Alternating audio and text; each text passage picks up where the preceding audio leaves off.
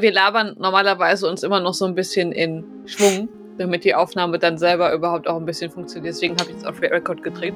Und normalerweise passiert irgendwas Lustiges zwischendurch, was man dann irgendwie am Anfang der Episode irgendwie mm. dazu tun kann, damit das nicht ganz so langweilig klingt mit Hallo, wir sind die Full Kid Wakers.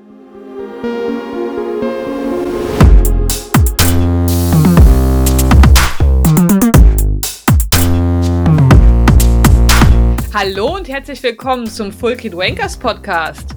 Diesmal sind es weder Tim noch Samuel am Mikrofon, sondern ihr dürft herzallerliebst mich ertragen als Moderatorin.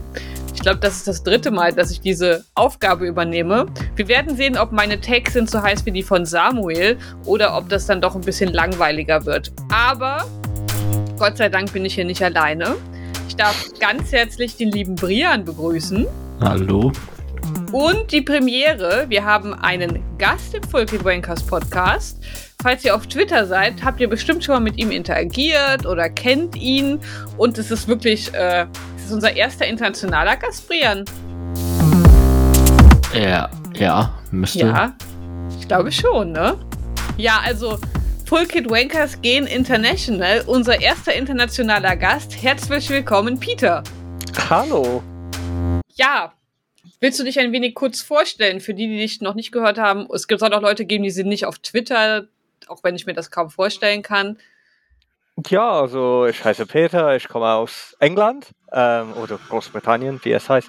Ähm, ich, ja, also ich bin großer Fan von Mark Cavendish, äh, also seit 2008 und bis zum heute, glaube ich, ähm, mit der, der der Unfall äh, letzte Woche mit der, der Tour de France um.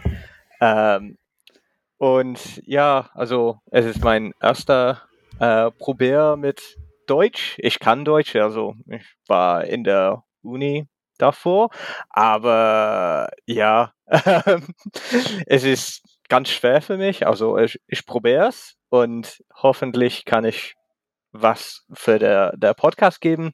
Ähm, ich hatte ehemalig äh, mit der, der Quicklink Podcast, wenn es das gibt, wo dort gab, äh, Interviews gemacht und auch Kleinberichte, äh, wie Lena hat, auch gemacht. Äh, und ja, das ist ich. Und du schreibst ja auch noch. Ähm, ja, sage ich. Hab falsch verstanden, aber ja, ja, Genau, also Peter äh, schreibt auch häufiger für Ach. die Website It's All Sports to Me und ähm, genau, über Frauenradsport, Männerradsport und äh, genau, also wenn ihr da was lesen wollt, da könnt ihr ihn auch lesen. Genau, aber wo wir beim Thema sind, man könnte meinen, die Tour de France der Männer war unglaublich spannend. Wir haben, ich will gar nicht wissen, wie viele wie viele Renntage wir irgendwie noch recappen müssen. Ich denke besser gar nicht drüber nach. Aber wir lassen die Männer jetzt mal beiseite. Die haben ja auch irgendwie noch was zum Rennen, zum Fahren. Läuft super. Und wir gehen auf ein viel interessanteres Thema, nämlich die Tour de France Femme. Die geht ja am Sonntag los. Falls ihr das letztes Jahr nicht geguckt habt, Schande über euer Haupt, aber ihr könnt es jetzt dieses Jahr besser machen, weil dieses Jahr wird es mindestens genauso gut, wenn nicht sogar noch besser als letztes Jahr. Und für die Leute, die sich mal sagen, oh, die Männeretappe sonntags mit diesem ganzen Prozessieren und Sekt trinken und keine Ahnung was, finde ich mega langweilig. Die müsst ihr nicht gucken. Ihr könnt ein viel interessanteres Rennen gucken. Und ihr könnt trotzdem noch das Finale der Männer und danach die Siegerehrung sehen. Also nur so ein Vorschlag, ne? Sogar alles.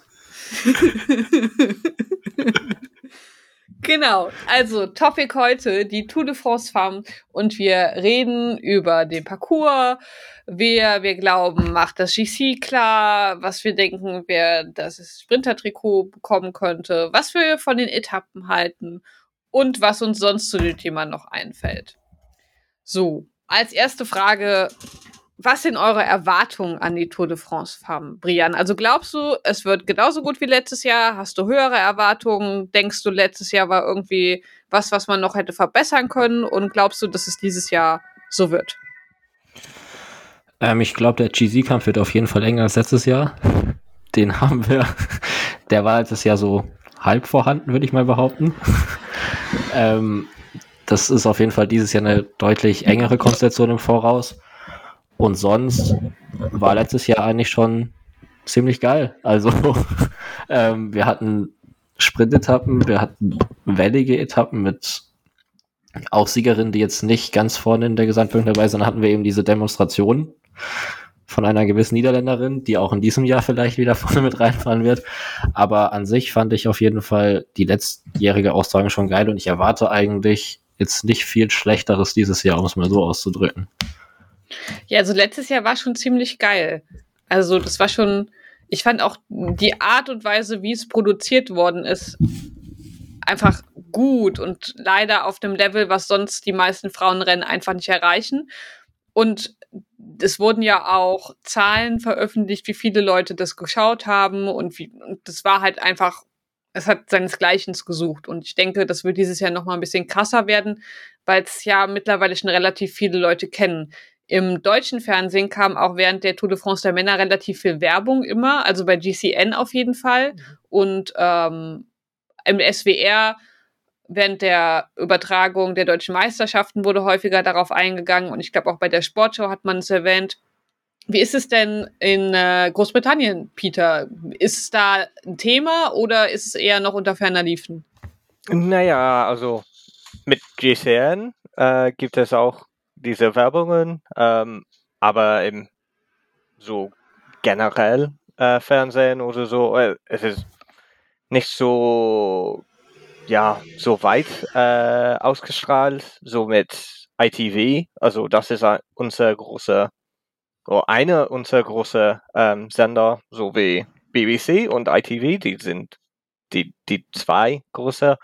Ähm, und ITV hat die Tour de France und die Dauphiné, aber nicht, also kein äh, Tour de France Farm.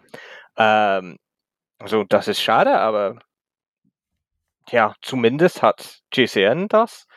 Und das Rennen sehe ich so wie zwei Duells, also besser als äh, letztes Jahr.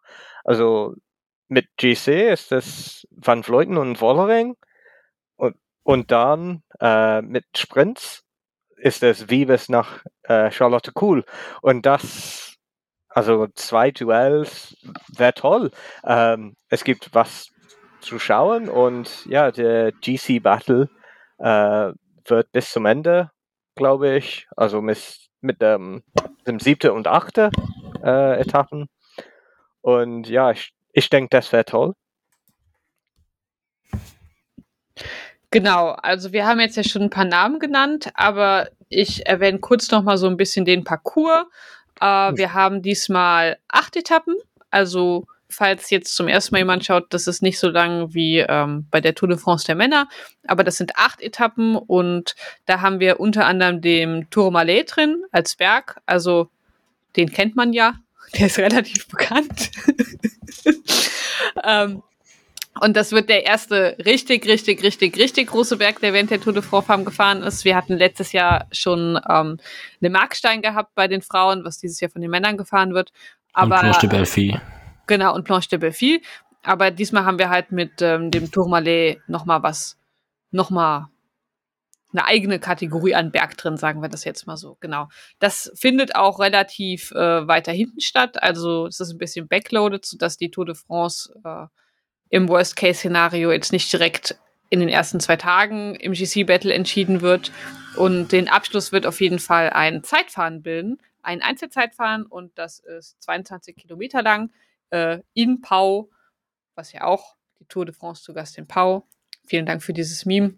Und, und äh, genau, und davor haben wir einige eher flache Etappen sowie einige Hügeletappen. Brian, wie schätzt du denn die ersten zwei Etappen ein?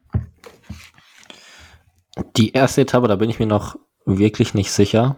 Also, die ist über den, ich würde sagen, 50 Prozent der Etappe ist flach und man würde von einem Massensprint ausgehen, dann gibt es diesen einen kürzeren Anstieg von 1,7 Kilometern, der aber eben auch nur 9 Kilometer vom Ziel ist. Und da kann ich mir vorstellen, dass das Rennen so ein bisschen auseinanderfliegen könnte, weil es eben noch der erste Tag ist, noch alle relativ frisch sind. Ähm, Und am zweiten Tag, da wird es auf keinen Fall ein Sprint. Also am ersten Tag rechne ich noch mit einem Sprint von einer vielleicht größeren Gruppe, nicht allen, aber vielleicht einer größeren Gruppe am Ende. Und am zweiten Tag dürfte es schon die ersten GC-Abstände sogar geben, weil da führt die letzte Rampe im Finale bis 1,4, 1,5 Kilometer vorm Ziel. Und wir haben davor auch, also ich glaube, vier kategorisierte Steigungen auf den letzten 50 Kilometern oder so. Ähm, da rechne ich schon damit, dass es da die ersten Abstände gibt und zumindest mal so eine Vorsortierung in der Gesamtwertung. Noch keine krassen Abstände, aber so, ein, so eine leichte erste Selektion. Du hattest ja eben schon die Namen Cool und Wiebes erwähnt. Peter, was mhm. glaubst du in der ersten Etappe? Glaubst du, da kommt Charlotte Kohl mit ihrem kompletten Sprintzug von DSM durch und drüber? Oder siehst du das eher, dass da vielleicht äh, das nicht ganz so geordnet läuft? Ich weiß nicht. Also in der Frauenpeloton ist so, es gibt viele Allrounders. Ähm, ist kein Pure Sprinter. Aber ich glaube, Vives kann, kann äh, bergauf fahren. Ähm, so wie mit der, der Amstel Gold Race. Ähm, also ich glaube, sie hat es und dazu äh, Elisa Balsamo, äh, sie kann auch äh, diese kleine Hügel, so dritte Kategorie, naja, sie kann es schaffen. Äh, Charlotte Cool weiß ich nicht eigentlich. Ähm, ich glaube, sie ist mehr ein purer Sprinter als Allrounder, aber ich weiß nicht. Aber ja, ich sage Wiebes davor. Ähm, und dann, ja, der, der zweiten Etappe ist so, ich, ja, ich glaube, es ist ein GC-Tag, aber, naja, so, ich eigentlich habe ich äh, Persico hergeschrieben. Ich glaube, sie kann was mit Abfahren machen und so mit der großen Klettern oder der, der beste Climber ähm, bergauf fahren und dann ja mit der Abfahren ähm, ja da, das Etappe gewinnen. Aber ja, äh, so sehe ich das. Ja, also mir sind für beide Etappen unter anderem auch äh, zwei SD-Works-Fahrerinnen direkt wow. in den Kopf gekommen. Voller Überraschung. Äh, hätte natürlich niemand erwartet. Aber ja, seitdem ich Wiebes bei den Klassikern gesehen habe, äh, das war eine Machtdemonstration. Also bis letztes Jahr dachte ich ja tatsächlich, dass Wiebes auch eher eine mehr pure Sprinterin ist, so wie wir es jetzt von Charlotte Kuhl denken. Und ähm, wir wussten zwar schon, dass sie stark ist, aber so wie sie in den Klassikern in Flandern da teilweise gefahren ist, das war nochmal ziemlich krass. Und also da erwarte ich eigentlich fast, dass das da Wiebes so gut den Berg hochkommt ähm, und da andere Sprinterinnen abgehängt werden. Das, das würde mich nicht wundern. Und und das ist auch ein Ziel von, von SD Works. Also SD Works und Wiebes wurden dieses Jahr vor allem dann geschlagen, wenn es ein sehr geordneter Sprint war, wo es auch Sprintzüge gab, wo es breit war und sowas. Und wenn ich SD Works bin und die Tour mit dem gelben Trikot starten will, dann wäre es eigentlich in meinem Interesse, das schwer zu machen an dem Berg, möglichst schwer zu machen. Und ähm, das dann mit Wiebes oder auch mit Kopecki, da hat man ja auch schon wieder mehrere Optionen, selbst wenn Wiebes da, da nicht äh, drüber kommen sollte oder es ihr schlechter gehen sollte, könnte man das da versuchen. Ja, den Namen Kopecki hatte ich ja schon genannt. Mhm. das ist ein sehr unkreativer Guess für, für die zweite Etappe, aber äh, ja, also für die Puncheurin ist es ja das beste Territorium, was man sich da vorstellen kann. Aber Persico finde ich auch äh, einen, einen interessanten, einen interessanten Guess. Aber wir wollen bestimmt später nochmal auf die, auf die Aufstellung der verschiedenen Teams eingehen. Deswegen würde ich erstmal zu den nächsten beiden Etappen gehen. Da haben wir unter anderem die Etappe 3 äh, mit einem relativ flachen Ende und davor sind ein paar Hügel. Peter. Ja, ja, ich, ich denke, dass Cologne La Rouge nach Montignac-Lascu, äh, das wäre ein, ein, auch eine Sprintetappe sein. Also, äh, ja, ich, bin wieder an Vives davor. Ähm, ja, es ist hügelig, aber also ja, es ist ein, ein, ein ganz klassisches Grand Tour-Etappe. So hügelig am Anfang, also eine Ausreisegruppe kann ausfahren oder ja, also attackieren und dann die kommen zurück und ja, ich glaube, Wiebes, ähm, wenn die Works noch der, der gelbe Trikot haben, dann ja, ist es einfach dafür äh, zu kontrollieren.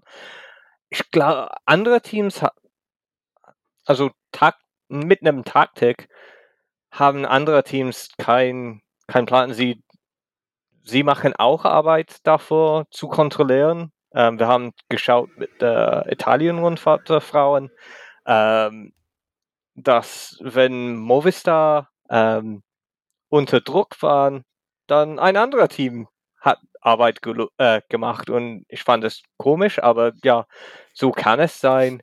Ähm, aber ja, ich glaube, das ist auch ein Sprint-Etappe und ja, Wiebes der noch äh, gewinnen. Okay, Brian. Wir haben jetzt schon Wiebes zweimal genannt und wir haben Charlotte Kuhl genannt. Du musst jetzt jemanden nennen, die nicht unser, unser typischer Guess ist.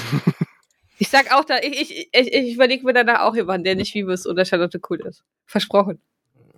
Ja, dann sage ich jetzt einfach mal Chiara Consonni, auch wenn ich nicht ganz dran glaube. Aber vom Ding her ist es ein flacher Sprint und da könnte ich mir im, also im Optimalfall vorstellen, dass sie da vorne reingeht und Marianne Voss, zählt das jetzt noch in diese Kategorie oder nicht? Wir hatten sie noch nicht erwähnt, also lasse ich es gelten. Ich lasse es gelten. Ja, ich fand also beim, beim Giro sah sie in den klassischen Sprints, finde ich, stärker aus als in den Etappen, wo man sie vielleicht noch in den letzten zwei, drei Jahren vorne gesehen hätte. Und von daher würde ich die auch reinwerfen, auch wenn man gesehen hat, dass sie gegen Wiebes zum Beispiel auch keine Chance hatte jetzt auf dem, in dem ersten Massensprint. Von daher, es wird schwer, aber ich hätte die beiden Namen jetzt reingeworfen, wenn ich nicht cool oder Wiebes sagen darf. Gut, dann, dann hast du mir schon zwei genommen, die ich auch genannt hätte. Aber Lotta Hentala. Hm. Also die, der Name ist jetzt nicht so krass bekannt wie, wie jetzt, keine Ahnung, Wiebes oder Cool. Also die Saison auch, man kann jetzt auch nicht sagen, dass das dasselbe Level ist, definitiv nicht. Aber ähm, ja, wenn ich jetzt einen Outside-Guess nennen würde für einen Etappensieg im Sprint, fände ich Lotta Hentala eigentlich ganz gut. Die fährt für ähm, AG. Insurance oder Quickstep, oder? Ja, ja, ja genau. AG Insurance, so war das. AG Insurance, ja, ist das. Genau. Ähm, Fände ich ganz spannend. Kann ich mir auch einige Top 5 vorstellen bei so Etappen. Mhm. Aber Thema, Thema Voss. Ich weiß, ich kann mich noch erinnern an letztes Jahr beim Preview-Podcast, wo ich gesagt habe, Marianne Voss, mit der muss man immer rechnen, weil es ist einfach Marianne Voss und die Frau ist einfach unglaublich. Aber die hat diese Saison noch nicht so krass das gezeigt, was sie sonst gezeigt hat. Und deswegen hatte ich sie nicht so hoch eingeschätzt. Und dann kam halt Peking Queen Marianne Voss und ihr Ziel war halt einfach diese Tour de France gewesen und dann hat sie halt einfach dort eine Show gezeigt und äh, war so dominant. Das war sehr, sehr beeindruckend. Glaubt ihr, dass es dieses Jahr ähnlich sein könnte, dass sie wieder gesagt hat, okay, ich pieke für die Tour de France Femme und ähm, bin dann vielleicht auf anderen Etappentypen nicht so, also nicht so stark. Wir hatten es ja schon erwähnt, dass sie bei dem Giro Donne beim Massensprint zwar wirklich wieder sehr gut aussah, aber sonst bei Etappen, die ihr liegen würden, nicht ganz so dominant, wie man es vielleicht erwarten könnte. Brian. Ist auf jeden Fall vorstellbar. Also wir haben bei Jum wir wissen von Jumbo, dass sie das generell gut hinbekommen können. Wir wissen von Frost, dass sie das gut hinbekommen haben. Von daher ähm, würde ich es auf keinen Fall verneinen. Und sie hat ja dieses Jahr auch schon wieder Siege. Ich habe zwei Etappen bei der Welt hat sie gewonnen. Ne? Ja. Also sie hat es auch dieses Jahr schon gezeigt, dass, äh, dass sie noch gewinnen kann. Und ich glaube, vielleicht nicht in den klassischen Massensprints, weil ich finde Cool und Wiebes da immer noch ein bisschen zu stark, aber bei diesen Pancheurinnen-Finals oder zwei Wellington-Etappen, die wir haben, da sehe ich auf jeden Fall eine mehr als 50-prozentige Chance, dass da wieder ein Etappensieg von Marianne Voss rauskommt, weil es auch einfach sehr ungewöhnlich wäre, wenn sie nicht gewinnen würde, ehrlicherweise. Es wäre fast erschütternd. Ich frage mich auch, bei den Frauen ist es ja viel mehr logisch vorstellbar, dass man einen Peak bei der Tour de France kombiniert mit einem WM-Peak. Ob sie mhm. da sich was halt auch ausgedacht hat am Anfang der Saison. Die Vuelta der Frauen ist ja im Frühjahr, Früh, Frühsommer, Frühjahr. Mhm. Und das lässt sich eigentlich relativ gut kombinieren in diesem Zeitplan. Also ich, also ich erwarte es vielleicht zu stark, aber also ich denke schon, dass sie jetzt noch mal dominanter und stärker ist, als wir es beim Giro Donne gesehen haben, der ja vor zwei Wochen erst zu Ende gegangen ist. Also die, die aufeinander, der, der, der Frauenkalender haben uns ja häufiger schon geäußert, ist sehr interessant. Lassen wir es dabei. interessant ist ein spannendes Wort. Könnte man auf vielerlei Art und Weise verbessern. Nächstes Jahr soll der Giro Donne wann anders stattfinden. Nicht mehr in Woche 1 der Tour de France der Männer, nein, in Woche 2 der Tour de France der Männer und damit noch näher an der Tour de France Femmes. Nee, die ist doch später, wegen Olympia. Stimmt, Oder? die ist später, wegen Olympia. Okay, vielleicht macht es dann sogar mehr Sinn. Aber es ist auch Olympia. Nee, es ist ja auch Olympia. Nee. Nee, egal. Wir, wir bleiben alle, wir bleiben alle sehr gespannt, wie sich der Kalender der Frauen entwickeln wird und ob mhm. ich irgendwann mal draufschauen kann und sagen kann, okay, das ist sogar halbwegs logisch, wie es abläuft. Innere Logik, noch nicht äußere Logik in Kombination mit anderen Großevents, die parallel stattfinden. Ob es dann vielleicht sinnvoll ist, ein anderes paralleles Großevent gleichzeitig abzuhalten. Wie zum Beispiel den Giro Donne und die Tour de France gleichzeitig. Aber was weiß ich? Ich habe keine Ahnung. Back on topic wir haben über die Tour de France der Frauen geredet und haben schon uns über vier Etappen geäußert. Dann schreiten wir hier einfach mal weiter fort. Oh, wir haben uns jetzt über drei Etappen geäußert, oder? Ja, die vierte Etappe mhm. haben wir noch gar nicht erwähnt. Ich, hab, ich wollte euch schon was unterschlagen. Genau, hier haben wir eine Etappe 177 Kilometer, relativ lang bei den Frauenrennen. Ich glaube sogar die längste hm. in dieser Tour. Ja. Ja, ja, ja. Und, äh, dazu ist es länger als, also es ist so äußerst, like, so Ohrkategorie lang, weil normalerweise mit Frauenrennen muss es bis zum 160. Also hier ist das 17 Kilometer länger als die maximal. Also da es, es ist da mussten sie doch auch eine UCI-Genehmigung einreichen, ja. damit sie das so lange machen durften. Ja, letztes Jahr gab es auch eine Etappe, die war auch länger als regelkonform. Mhm. Aber die war ja, nicht so schwer. Die war nicht so schwer, die war mehr oder weniger komplett flach gewesen. Und hier haben wir dann doch 2477 Höhenmeter zu überwinden. Ausreißer? Ja, das habe ich hier geschrieben eigentlich. Ausreißer-Etappe. Ähm, und ja, äh, es ist zu komisch, dass SD Works hat, hat jemand für jede Szenario. Also wenn es ein pure Sprint-Etappe ist es Vibes, wenn es Klassiker ist es Kopecki, GC würden wir sagen später, aber ja, äh, wir können es schon sagen. Und mit Ausreisegruppe sowie mit dem Baskenland-Rundfahrt äh, kann es mal ein Reise sein, ähm, ich glaube, sie hat eine große Chance, aber wenn nicht sie, dann, ja, weiß ich nicht. Aber ich würde sagen, Los Adehist. Hm. Mit der hast du auch schon mal ein Interview geführt. Ja, äh, als sie, ähm, ja, als sie die Zwift-Weltmeisterin äh, würde. Oder, ja, Sie ist, da auch noch, sie, sie, ist da auch noch. Die hat das doch zweimal gewonnen, oder? Habe ich das falsch in Erinnerung? Äh, weiß ich nicht eigentlich. Aber ich, ich weiß, sie hat die, die Cadel Evans ähm, Road Race äh, mhm. gewonnen ähm, im Frühjahr. Also sie kann so die, die lang und ähm, so schwere Etappen und Strecken äh, gewinnen. Also ja, ich würde sagen, Losade hilft. Warum nicht?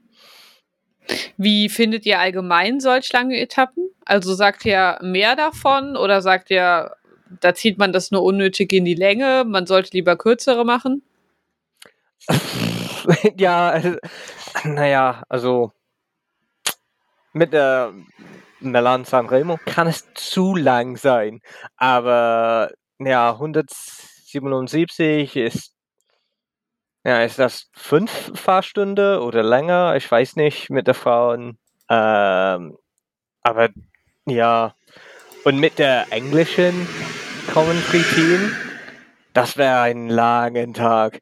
Ähm, ich weiß nicht, wie es ist mit den Deutschen, aber mit den Englischen, ja, ähm, bitte nicht. Also, und welcher Tag ist das? So, ist ein Mittwoch oder so? Ja.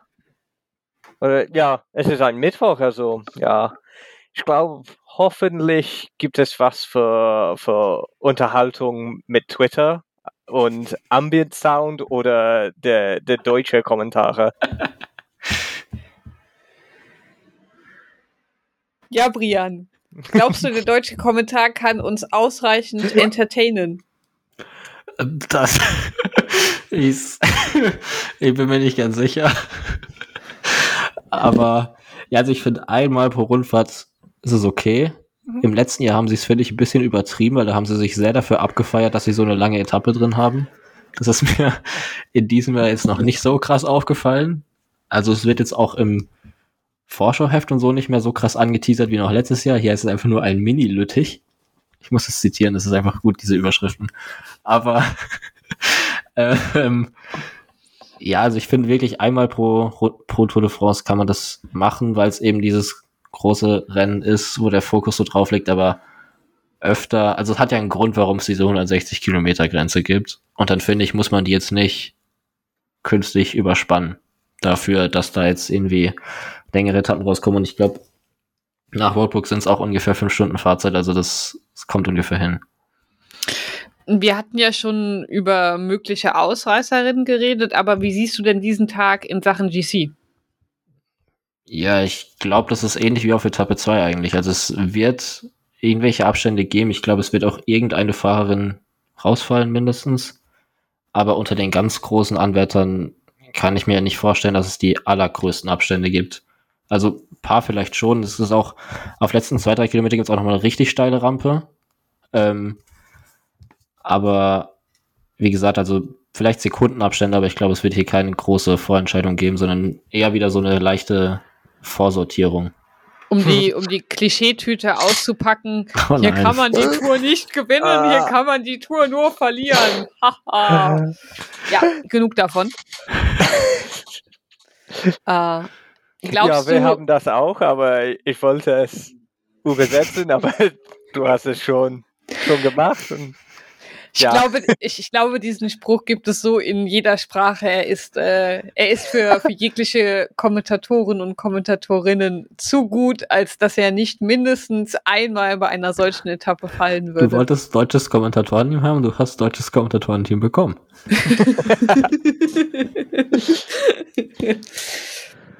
ähm, Genau, aber Brian, glaubst du, dass der, dass wir da so ein, so ein Zweifach-Kampf auf der Etappe haben? Also vorne Ausreißer und hinten GC?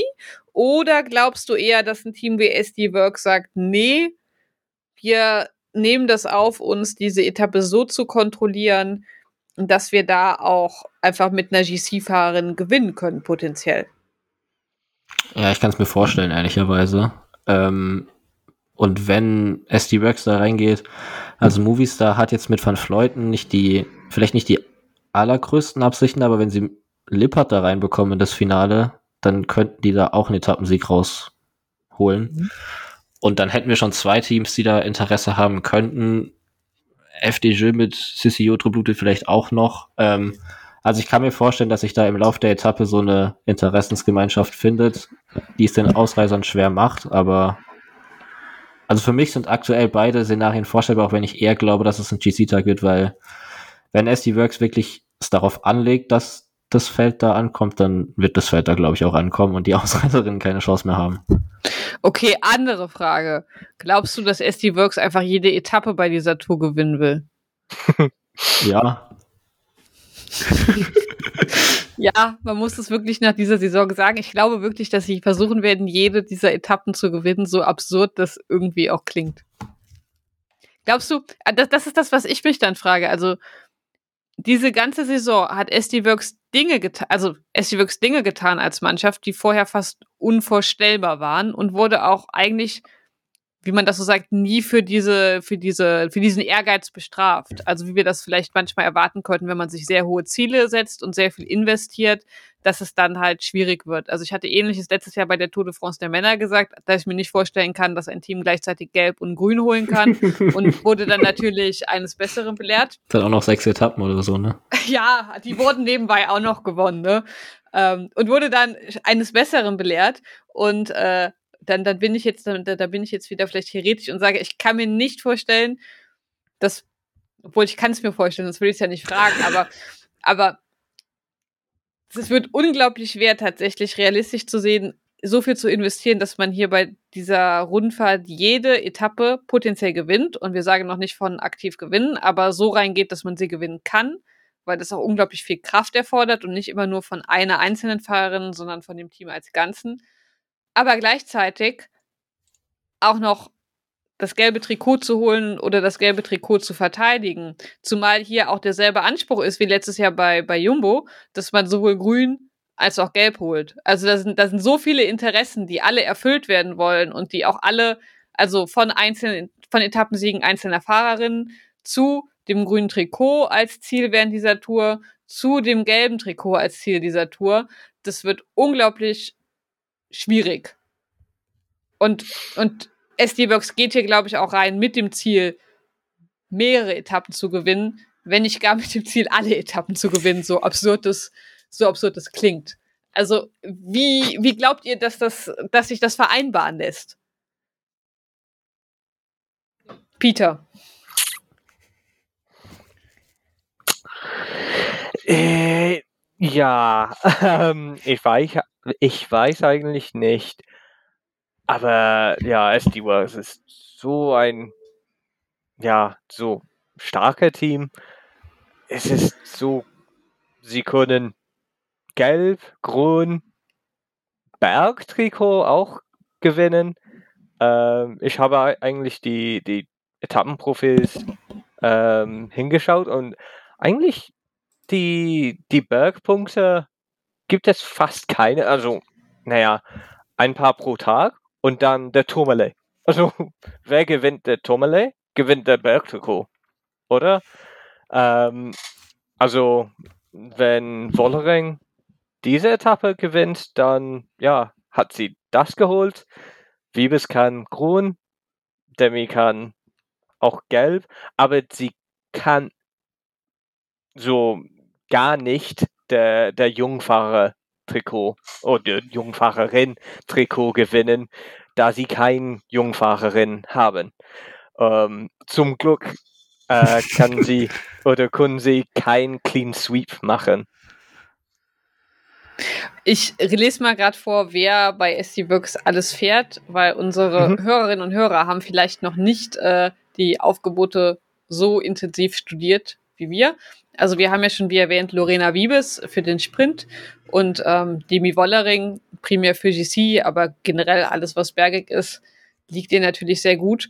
Und äh, dann haben wir Marlen Reusser auch schon erwähnt gehabt. Ähm, die hat diese Saison auch einfach schon unglaublich viel gewonnen, angefangen bei Rand Bevelgem, dann Itzulia ähm, bei der Tour de Suisse und noch wesentlich weiteres. Also bei, bei Wollering und Wiebes habe ich gar nicht erst angefangen zu erzählen, was sie gewonnen haben, weil sonst äh, können wir auch, keine Ahnung, vier Stunden Podcast machen, gefühlt.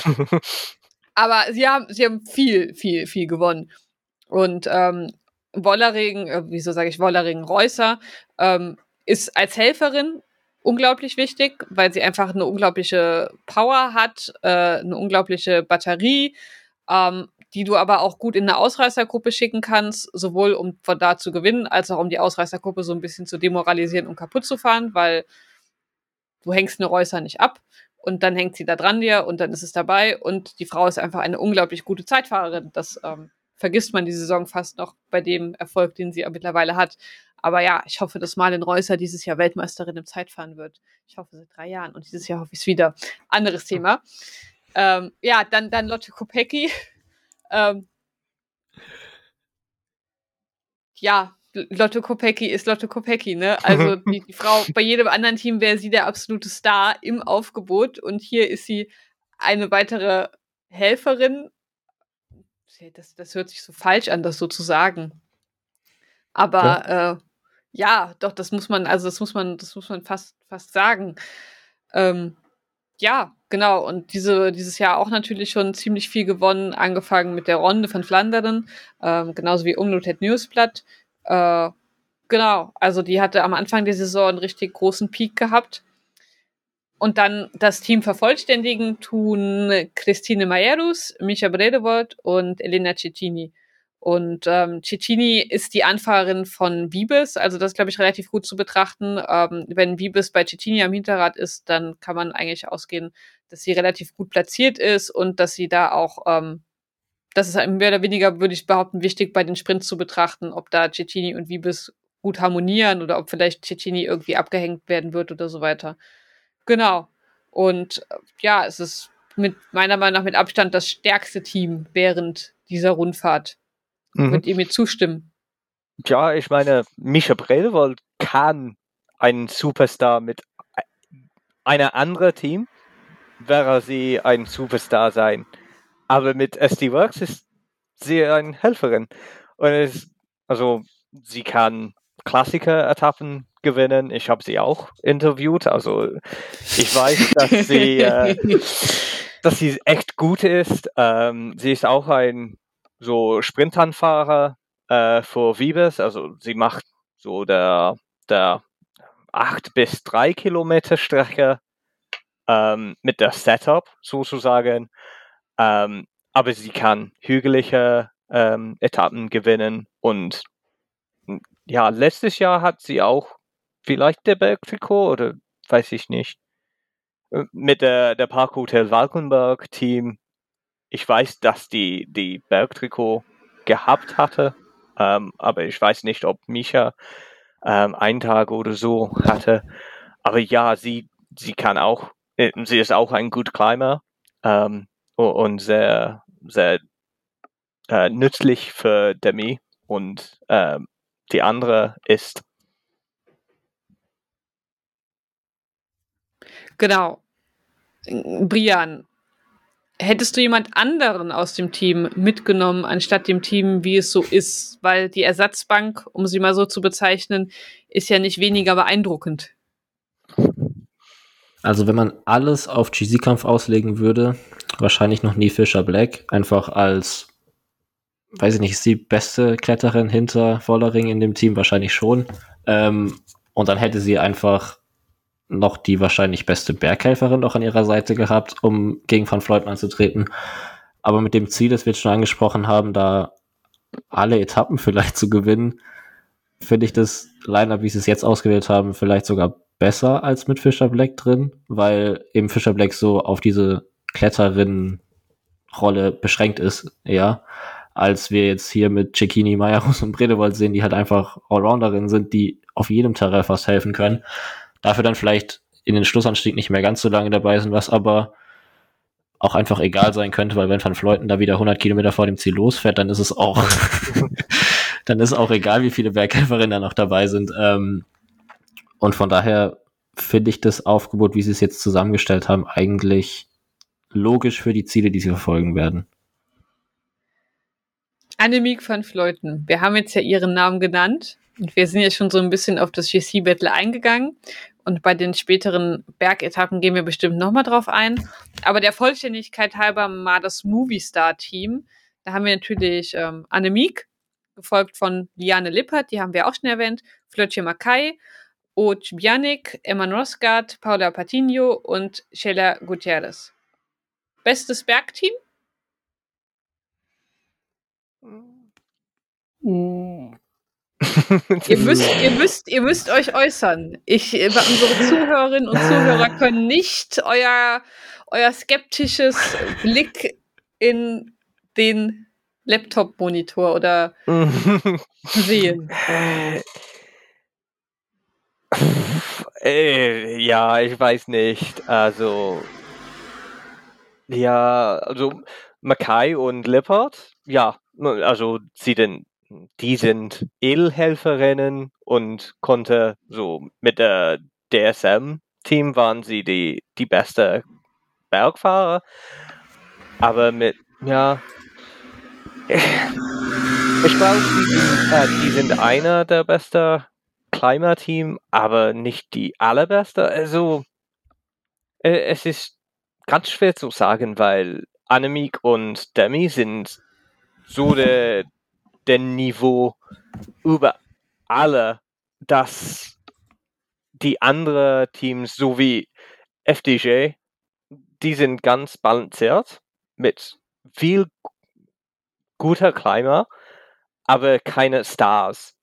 Und, und ja, äh, also ich glaube, Grace Brown ist besser als Old Bernick, aber die haben kein, kein Leader zu unterstützen, der der, der, der GC gewinnen kann. Aber hm, es gibt auch Unfälle. Also äh, Otto Ludwig oder Martin Cavalli können ja, so der, der GC-Lead haben. Und das ist ein ganz gutes Team, das zu unterstützen. Ich habe das hier so ein bisschen Samuel-Style gefragt, weil Movistar hat ja auch zum Beispiel Aleni Sierra zu Hause gelassen. Die ist ja auch nicht in Giro Donne gefahren. Und äh, ich weiß jetzt nicht, ob da irgendwie auch eine Verletzung ist oder so, aber ähm, ich hätte zum Beispiel mir vorstellen können, dass sie hier auch in, in, in dem Tour de France Femme-Team sein könnte. Findet ihr denn das Team gut? Also findet ihr, das ist das Team, was, äh, was Annemiek zum, zum zweiten Triple führen kann, unterstützen kann? Oder hättet ihr gesagt, hm, vielleicht äh, doch noch irgendwie äh, zum Beispiel mit Emma Norsgaard jemanden drin, wo er auch einen zweiten Fokus gibt? Ich würde das andersrum fragen. Braucht man ein gutes Team, das GC zu gewinnen? Weil der siebte Etappe die Tourmalet-Etappe ist. Und das ist eine Bergankunft. Und dann ist es Einzelzeitfahren man braucht kein Team davor. Also es ist kein Lied zu verteidigen, wenn man schon der Tourmalet gewonnen hat. Naja, die Oud oder Emma Norsgaard kann nichts für Annemiek machen in ein Einzelzeitfahren. Also braucht man ein Team eigentlich.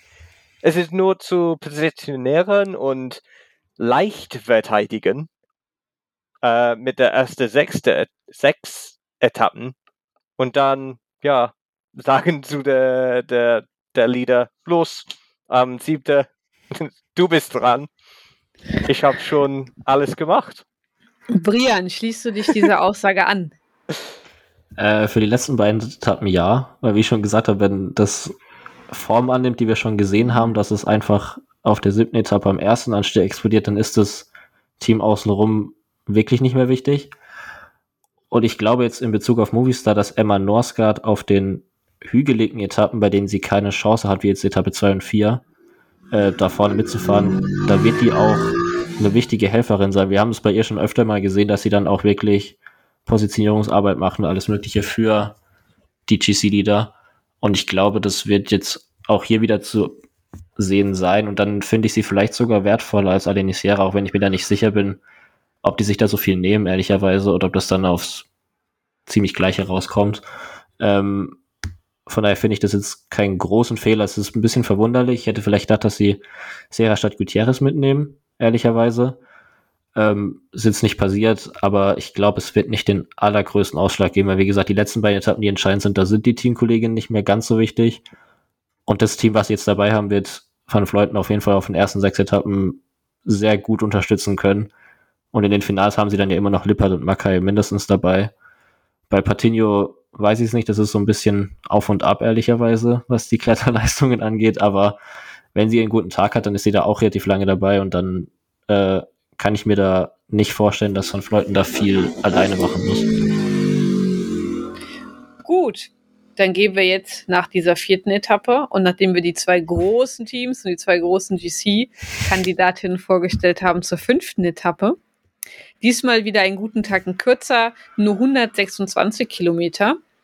Und ähm, Sprinterin oder Reduce Bunch Sprint oder glaubt ihr was anderes?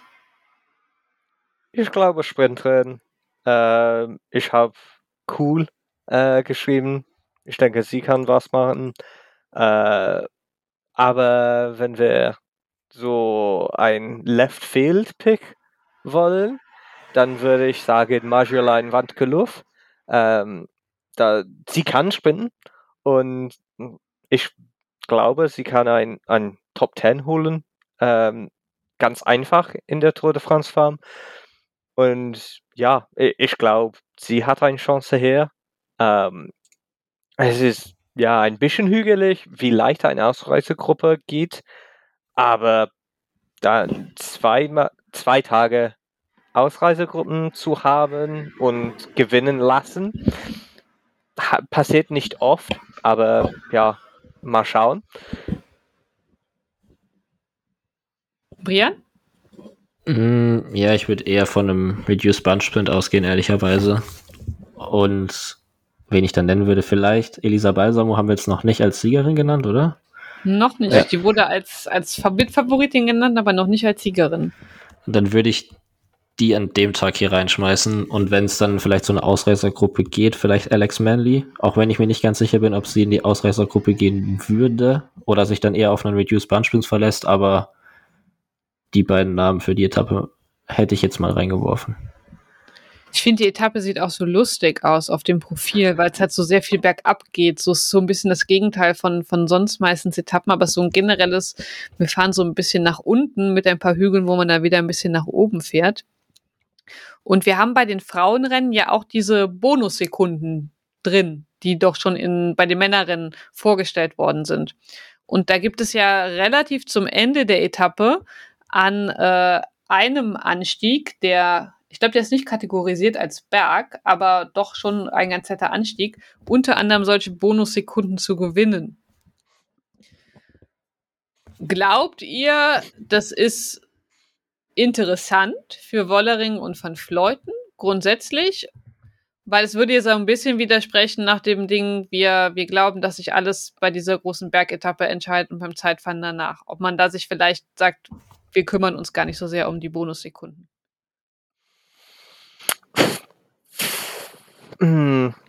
Ich glaube, ja, also für die, für die Endresult mit der GC ist es nichts, diese Bonussekunden. Aber für die, so, ja, ich weiß nicht, wie es zu sagen ist, aber für die äh, äh, Autoplatzierung mit der, der Karawane oder ja, also wenn man erst in der GC ist, dann hat man die, die erste Unterstützung Auto und dann zweite. Also es ist inkonsequentiell zu der Endresult, aber es kann helfen mit einem Mechanical oder so anderer Unfälle. Es kann helfen, eine bessere GC-Platzierung zu haben. Also vielleicht dann äh, machen sie was davor. Ich glaube, Demi hat ein besseres Sprint, aber ich weiß nicht. Ähm, es ist auch komisch, dass in der fünften Etappe diese Bonussekunden am ganz am Ankunft der Berge ist. Aber, oder ja, am Spitze der Berg. Aber der, der Bergtrikotpunkte sind so erste 500 Meter oder so. Oder laut diesem Profil. Es ist so komisch, dass, ja, naja, es ist so 1,5 Kilometer, aber ja, der Bergwertung kommt ganz am Anfang mit diesem Profil. Ich weiß nicht, ob es ein, ein Fehler ist, aber ja, das sieht komisch aus. Brian, du lachst so sehr. Teile deine Gedanken mit uns. Ähm, ja, ich glaube nicht, ehrlicherweise, dass die beiden da draufgehen. Ich zitiere dänischen Radsportphilosoph Jonas Wingegaard. Es geht nicht um Sekunden, es geht um Minuten. äh, ja, ich glaube ich glaub nicht, dass diese Bonussekunden an dem Tag ähm, entscheidend werden. Und deshalb weiß ich nicht, ob die da wirklich drauf gehen. Also es kann natürlich sein, also wenn das Feld da ankommt, dann glaube ich schon, dass sich da die GC-Fahrer drum betteln werden. Ähm, und dass dann aber eigentlich danach wieder zusammenläuft und das keinen großen Einfluss auf den Etappenausgang haben wird. Selbst wenn es eben so kommen sollte, dass sie sich da drum streiten. Gut. Ich glaube tatsächlich eher, dass in Etappe 5 eine Ausreißergruppe durchkommt, als bei der langen in Etappe 4. Ja.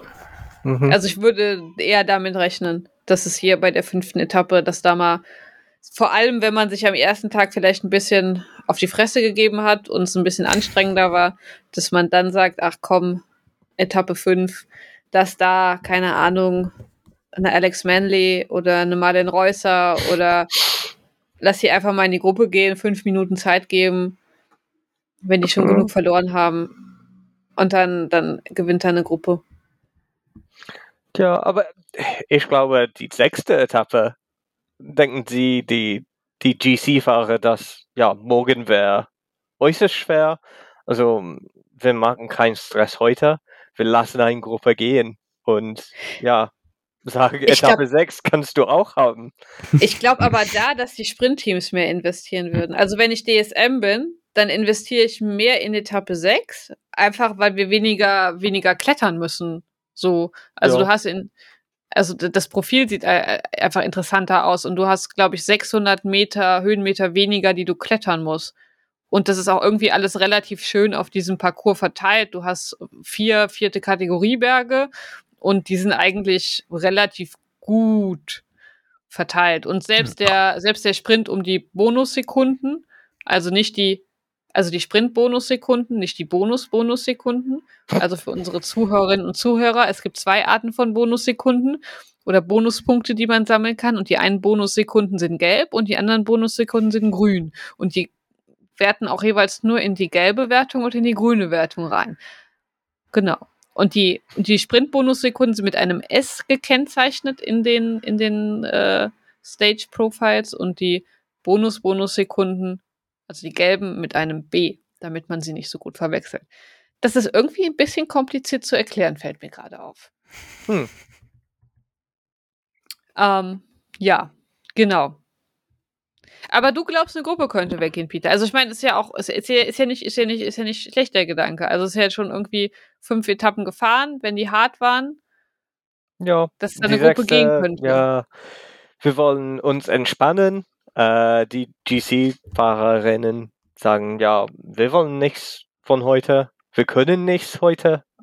Und äh, ja, ich glaube, die Sprinter, wie leicht denken sie, ja, morgen ist der Tourmalet, es wäre schwer, der, der Odelay äh, nichts zu kriegen. Also wir müssen alle Energie sparen. Und deshalb machen die auch nichts. Wir hatten das ich glaube, drei, ja, zwei oder drei Jahren her äh, mit der, der Spanien-Rundfahrt. Also der, der erste Etappe war äh, ganz einfach und eine Ausreißergruppe hat gewonnen. Äh, ich glaube mit Mal Malen Reusser.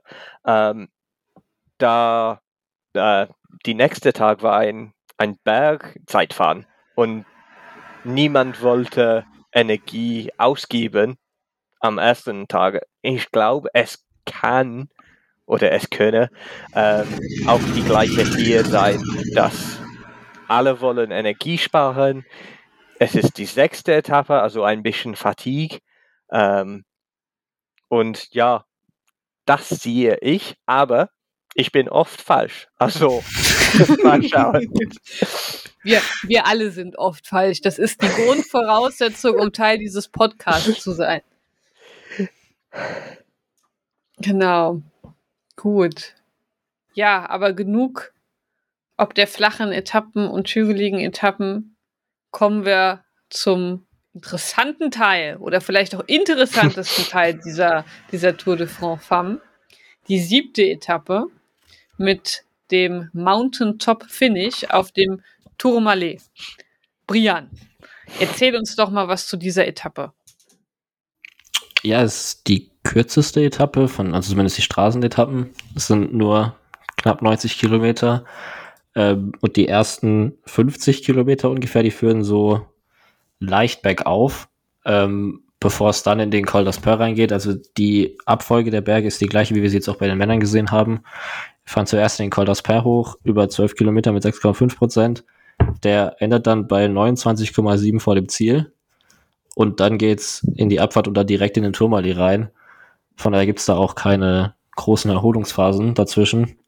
Und so wie wir Frauenrennen mit Annemiek van Fleuten kennen, würde ich sehr davon ausgehen, dass es nicht bis zum Tourmalet geht, bis die erste Attacke von ihr kommt, sondern schon im Col d'Asper die erste Attacke fliegt und das komplette Feld da schon auseinandergenommen wird und dann vielleicht noch, weiß ich nicht, höchstens fünf, sechs Fahrerinnen da zusammen in den Tourmalet reinfahren, auf dem sich dann halt nochmal sehr große Abstände bilden könnten, weil es also es sind 17 Kilometer, 7,3 Prozent als Eckdaten für den Anstieg.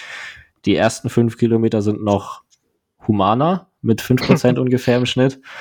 Und ab dann äh, wird es sehr steil. Ähm, und wir haben da zwischendurch auch mal zweistellige Prozentzahlen über einen Kilometer. Und da glaube ich dann wirklich, dass sich dann am Ende von Floyd und Vollering das Battle um den Etappen- und Gesamtsieg liefern werden und die anderen relativ wenige Chancen haben, da mitzuhalten. Die wichtigste Frage zuerst. Wissen wir, wie viel Zeit diesmal im Fernsehen übertragen wird? Also werden wir die entscheidende GC-Attacke dieses Jahr sehen? Ähm, oder nein. nicht?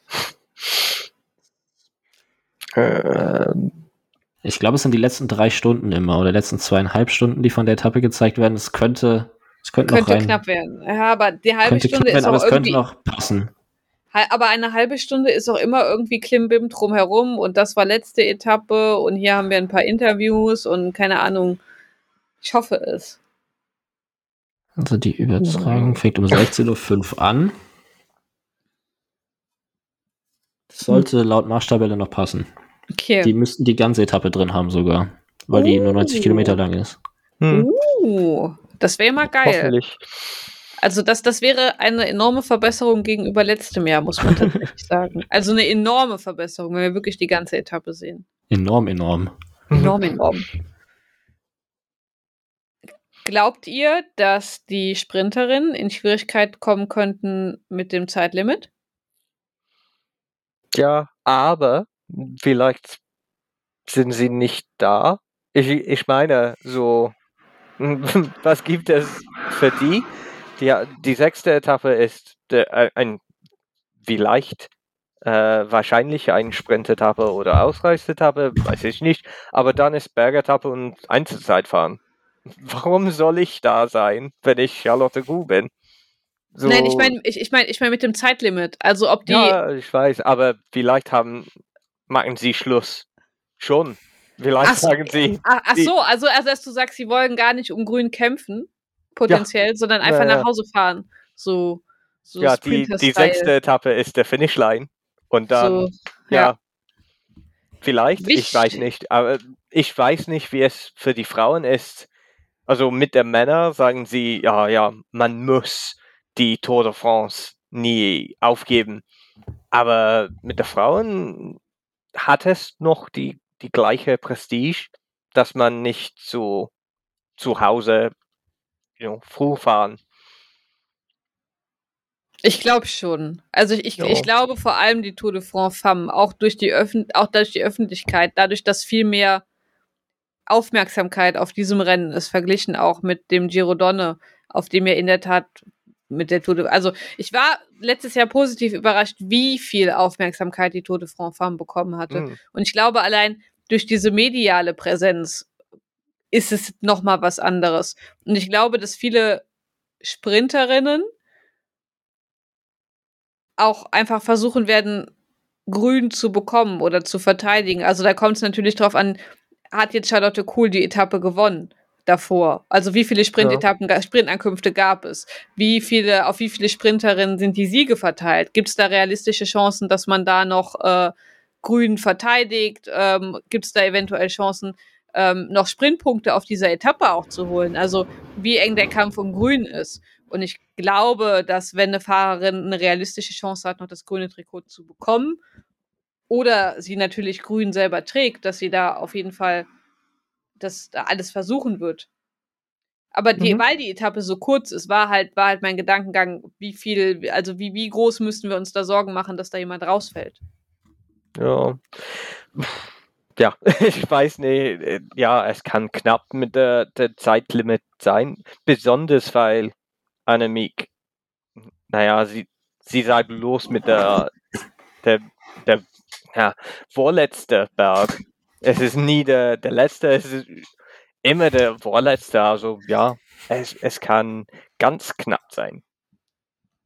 Brian, was ist deine Meinung? Ja, ich kann mir vorstellen, dass es tatsächlich für einige Fahrerinnen schwer werden könnte, weil anders als bei den Männern, das vielleicht um es hier mal einzusprechen, das Feld ist ja nicht auf dem gleichen Niveau jetzt, wie wir es bei den Männern sehen, sondern da sind ja auch die Conti-Fahrerinnen noch dabei. Und da die Sprintstärkeren, da könnte ich mir vorstellen, dass es wirklich zu Problemen im Zeitlimit kommen könnte, eben weil, wie du gesagt hast, die Etappe ist kurz. Und wenn Van Fleuten wirklich am Anfang vom Col d'Aspel losfährt, dann fliegt da halt das Feld komplett auseinander. Und dann in der Gruppe abgehängt zu sein, könnte zu einem Problem werden. Aber ich glaube, also wie gesagt, ich glaube nicht, dass sie ganz viele rausfallen werden, aber so einzelne vielleicht schon. Ich habe tatsächlich gerade mal äh, die große Investigativrecherche gemacht und mir einfach angeguckt, wie das letztes Jahr bei Le Markstein war. Und ähm, da ist Lorena Bibes tatsächlich DNF und sie hatte da auch das grüne Trikot auf den Schultern gehabt. Aber da ist sie doch und, auch gestürzt gewesen. Aber vorher. sie ist auch gestürzt gewesen vorher. Also das ist ja die Frage, also genau, und so viel weitere DNFs gab es auch tatsächlich gar nicht in dieser Etappe. Oh, stopp, halt, ich habe es falsch geguckt. Doch, doch, da waren noch einige dabei. Nee, nee, Lorena Wiebes hat vorher aufgehört, weil, wegen dem Sturz. Und äh, genau, dann kam Out of Time. Da waren einige, Franzi Koch zum Beispiel. Stimmt.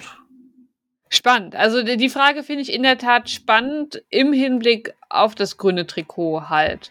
Zumal die Etappe auch länger war letztes Jahr. Noch einen guten Tacken länger. Mhm. Also letztes Jahr, die war ich muss gerade gucken, wie lang die letztes Jahr war. 130 Kilometer war die ungefähr letztes Jahr lang. Und das sind 50 Kilometer mehr, als es dieses Jahr sind. Und wir hatten zwar mehr Berge, aber schwierig. Also ich glaube, dass da wirklich eventuell Kampf um Grün entschieden werden könnte mit dem Kampf ums Zeitlimit, je nachdem, wie die Etappen vorher ausgegangen sind. Aber genug um grün. Kommen wir zu gelb. Also, jetzt mal Butter bei die Fische. Annemiek oder Demi? Demi. Brian? Mm, Demi. Selbst als Movie-Star-Fan sagst du Demi? ja, leider, oder weiß nicht, ob leider, aber ähm, ich sehe sie aktuell einfach einen Tick davor, nicht viel. Ich glaube, dass es ein enger Zweikampf werden wird, aber ich glaube, sie wird am Tourmalet vielleicht so ein bisschen Zeit rausfahren und ich glaube, sie ist auch im Zeitfahren ein bisschen mhm. im Vorteil gegenüber Van Fleuten und kann das da verteidigen, wenn sie am Tag davor gewonnen hat. Ja, Demi war die gesamte Saison gestartet von den Klassikern bis jetzt auch zur Vuelta, wo man die beiden das letzte Mal groß im Kampf gegeneinander gesehen hat, tatsächlich stärker als Annemiek. Also aber, ko konsistent stärker. Ja, aber in der Vuelta mit der, der Lagos de Cavadonga hat sie Gaia Realini mitzuarbeiten. Und Demi hat es nicht mit der Tour de France. Äh, es gibt kein so dritter für dieses Duell. Also wenn es eins zu eins ist, ist es einfacher zu kontrollieren. Es, leicht kann Annemiek es besser kontrollieren, weil sie muss nur an äh, Demi Vollring fokussieren und dann, naja, e, es gibt kein Mitarbeiten. Naja, ich habe Demi gesagt, aber ich habe mich auch überzeugt, dass vielleicht kann Demi, äh, kann Annemiek das auch machen. Mm, Gaia Realini wurde ja nicht nominiert hier für die Tour de France. Nee. Hat nee, euch das überrascht? Hm. Ja, weil Longoborghini hat diese Sturz mit der Girondone und sie ist noch dabei. Äh, ich, ja, ich finde es, vielleicht ist es zu früh, aber ich weiß nicht. Aber ja, hm, äh, die andere mit der Lidl Trek, also kein, kein Trek Segafredo mehr, aber mit, mit äh, Lidl Trek ist es, Lucinda Brandt kann klein und auch Lizzie Deignan, aber nicht, nicht ein Bergankunft gewinnen. Und ja, Longo Borghini hat diese, diese Sturz. Ich glaube, ja, ich finde es zu, zu früh, aber ich bin nicht Elise Longo Borghini. Ich weiß nicht, wie sie ist. Ähm, und auch Amanda Spratt, sie kann ein, von einer ein Reduced Group gewinnen, aber nicht so, wenn die GC-Fahrer gehen und attackieren. Also, ja, kein Realini. Ich, es ist ein 1 zu 1 Duell, glaube ich. Wie findest du denn das Lidl Trek Team insgesamt, Brian? Ähm, also ich habe, ehrlicherweise fand ich es ein bisschen überraschend, dass Realini nicht dabei ist, aber ich denke, das war einfach die Saisonplanung, die sie so gemacht haben, dass sie nicht dafür vorgesehen war. Und dann sollte sie das vielleicht jetzt in ihrer ersten Saison einfach auch noch nicht fahren, alle drei Grand Tours, weil sie ja die ersten beiden schon gefahren ist. Ähm, und sonst, also das Line-Up ist auf jeden Fall stark, vor allem für den Sprint, finde ich. Für Balsamo haben sie mit Lucinda Brandt jemanden dabei, mit Sanguinetti und mit Loretta Hansen. Das ist auf jeden Fall, das, für die Sprintvorbereitung ist es ein starkes Team. Und zur Unterstützung von Longo Borghini, glaube ich, reicht Spread. Ähm, weil die kommt dann noch relativ lange mit und dann ist es ja, wie gesagt, eigentlich auch kein Helferin-Ding mehr, sondern eher einfach, wie stark ist die Kapitänin am Ende noch. Und von daher finde ich das Line-Up eigentlich gut. Und wir haben bei Lizzie Daniel gesehen, wie sie mit Realini beim Giro um diesen Podiumsplatz gekämpft hat und wirklich, die hat Realini durch dieses Feld gefahren, jeden Tag. und die äh, an die Spitze des Feldes gefahren, ich weiß nicht wie oft auf der Etappe. Ähm, und was ähnliches erwarte ich eigentlich auch mit Longoborghini. Dann hat sie da eine richtig starke Road Captain Edelhelferin, ähm, mit der sie wahrscheinlich auf den ganzen Etappen vor Etappe 7 nicht in Positionsprobleme kommt und auch nicht äh, viel Zeit verlieren wird. Und deshalb habe ich eigentlich an dem Line-Up, außer dass ich jetzt überrascht war davon, dass Realini nicht dabei ist, äh, finde ich es auf jeden Fall sehr stark. Ja, doch, definitiv. Finde ich auch eins der stärkeren Teams. Nicht das stärkste, aber doch eins der, der stärkeren. Und finde ich auch spannend. Wer ist denn für euch noch in dem erweiterten Favoritenkreis als Fahrerin, als Team mit dabei? Ja, Cavalli kann was machen. Also es war äußerst unglücklich letztes Jahr mit dieser äh, Nicole Frame Crash. Ähm, ja, das war ganz schlimm äh, wiederzuziehen. Aber ja, Cavalli kann sehr gut klettern und mit Grace Brown und äh, Cecily. Ich, meine, de, der ganze Team ist einer der stärksten mit Bergfahren. Ähm, also vielleicht kann sie was machen. Auch Ashley Mumpassio. Sie hat so immer gekämpft, eine Chance zu haben mit SD Works und fast nie eins gehabt. Und jetzt mit äh, dieser AG Insurance oder Quickstuff, ähm, ja, ich, ich, glaube, sie ist ein, Aus äh, ein Outsider für die Tourmalet-Etappe. Ähm, wenn die andere hingucke, dann ja, kann sie fast machen, glaube ich. Ich meine, ja, GC fahren vielleicht nicht, aber ja, es kann sein.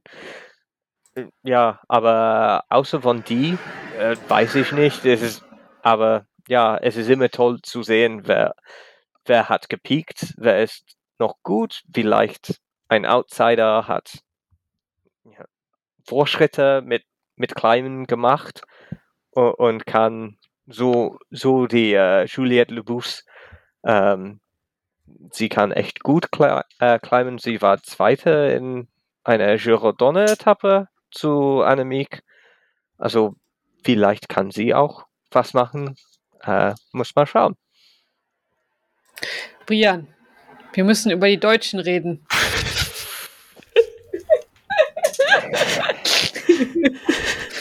In Deutschland. Ricarda Bauernfeind.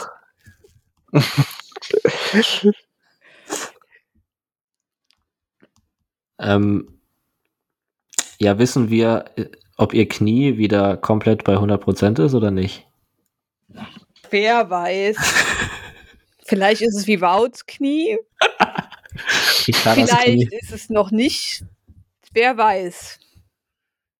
Ja, also Canyon SRAM hat ein Line-Up, mit dem sie den letztjährigen Erfolg in der Teamwertung wiederholen können. Das sieht eher aus wie Movistar als wie äh, Cheesy Sieg, ehrlicherweise.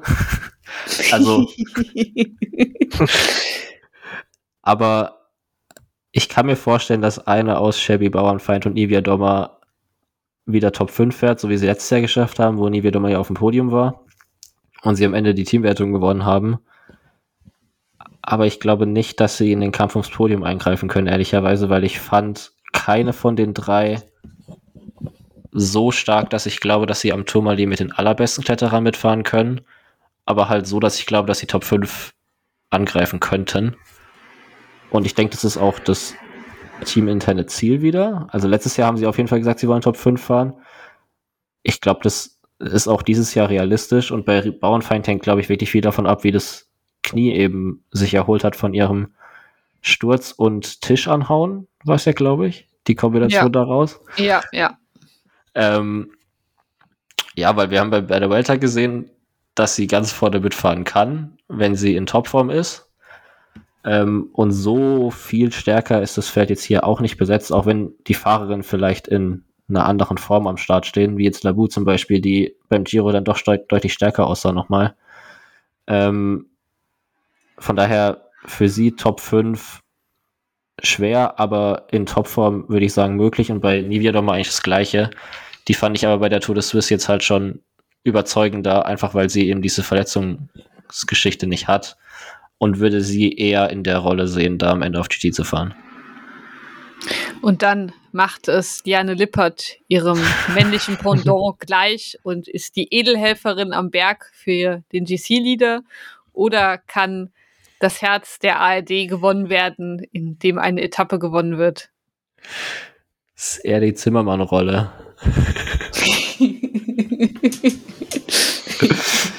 ja, also ich glaube, bei ihr war es ja auch von vornherein das Ziel, dass sie jetzt hier als äh, Edelhelferin und Etappenjägerin reingeht und beim Giro eher auf Gesamtwertung fährt. Das hat beim Giro jetzt nicht ganz so gut geklappt, ehrlicherweise, aber da war dann halt auch von Fleuten ab Tag 1 im rosa Trikot und dann gab es da nicht mehr so viel eigene Ambitionen. Äh, und ich glaube, das wird sich dieses Jahr tatsächlich auf Etappen beschränken, auf zwei und vier vor allem. Sie war letztes Jahr ja auch in so einer, ich finde schon fast ähnlichen Rolle mit Labu als etwas stärkere Kletterin, für die sie dann am Ende gefahren ist. Und bei der Etappe, wo sie dann die besten Aussichten hatte, ist sie gestürzt. Ähm, und mit ein bisschen Glück kann ich mir vorstellen, dass sie wirklich um Etappensieg mitfahren kann auf Etappe 2 und 4 und dann eben auf den entscheidenden anderen Etappen im GC komplett in die Helferrolle für Van Fleuten schlüpft. Habt ihr noch irgendjemanden, den ihr nennen wollt? Für die Etappe vielleicht nur oder für den GC-Kampf selber oder eine Kletterin, die wir noch nicht erwähnt haben?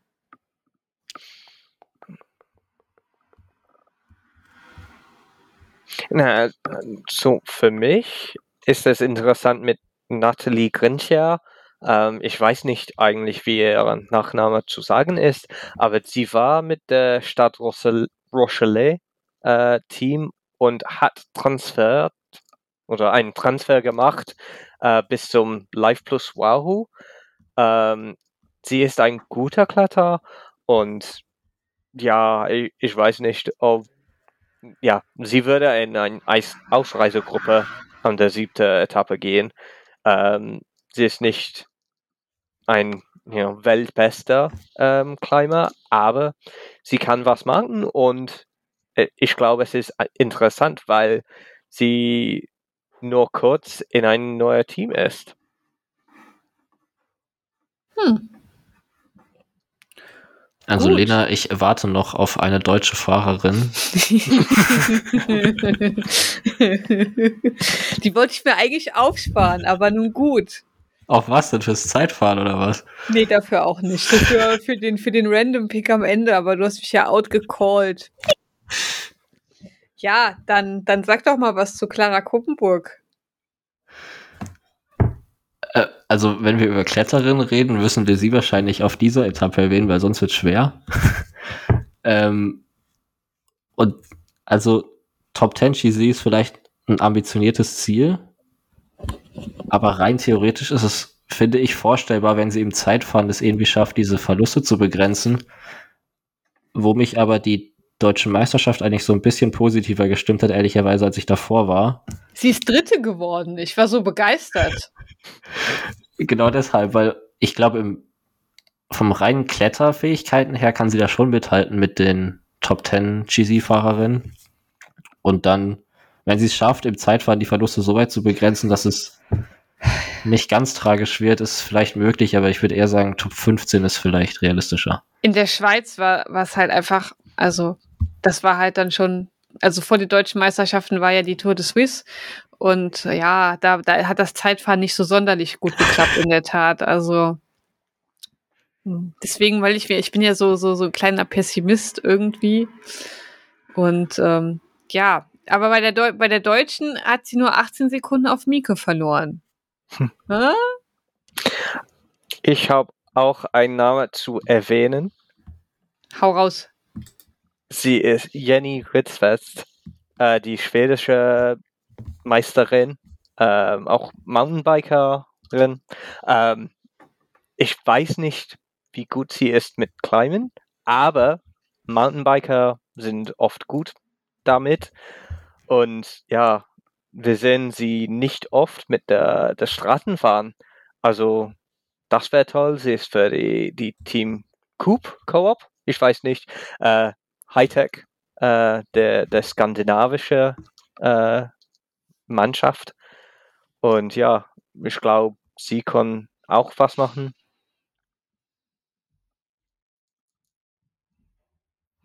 Spannend. Aber ja, Brian, du hast mir meinen Outside. Ich wollte, ich wollte sagen, ich wollte, das hast alles, meine ganze Planung hast du durchbrochen. Ich wollte uns eigentlich dazu bringen, einen Outside-Pick für, für irgendwie Top 5 oder so zu nennen. Da wollte ich dann Clara nennen. Aber ja, dann, dann haben wir das jetzt schon getan und ihr könnt euren Outside-GC-Pick nennen. Oder euch noch ein paar Gedanken machen. Wir können das auch am Ende der Folge machen. Ich bin im Überlegen, wie Outside meine Picks, die ich jetzt hier noch stehen habe, wären, aber warten wir mal kurz. Okay, dann reden wir noch erst über das Zeitfahren und dann runden wir den ganzen Kram ab, indem wir unsere Outside-Picks und unsere Picks-Picks und unsere Hot-Takes, die wir uns noch ausdenken müssen, ich bin immer furchtbar schlecht im Hot-Take ausdenken, äh, machen und dann sehen, wie viel es wird. Genau, Zeitfahren.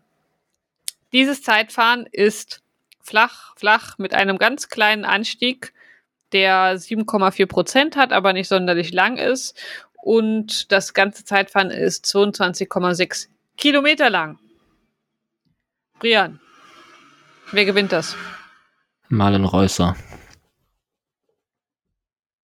Ja. Peter? ich finde das auch. Äh, Marlon Reusser, es gibt keinen Ellen Verdeich. Nächstes Jahr, wenn äh, Ellen wieder zurück ist, dann wäre es interessant. Ähm, da die, die beide sind echt gut. Ähm, und ich glaube, die, die GC schon entschieden wurden wird ähm, bis zum Zeitfahren. Also es wäre so nicht prozessional oder processional, ähm, aber fast processional, ähm, wie es kann, wie es sein kann. Ähm, aber ja, ähm, Reusser, aber wenn nicht Reusser, dann hm, weiß nicht. Rane Markus, sage ich.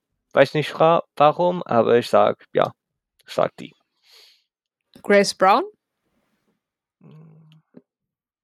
Ich weiß nicht, wie gut sie ist mit Zeitfahren. Ich dachte, sie war mehr ein Bergfahrer, aber sie ich, hat, ich kann äh, falsch sein. Äh, ähm, sie, sie, also sie hat diese Saison ähm, bei der Bretagne Tour das Zeitfahren gewonnen und letztes Jahr wurde sie bei der WM Zweite.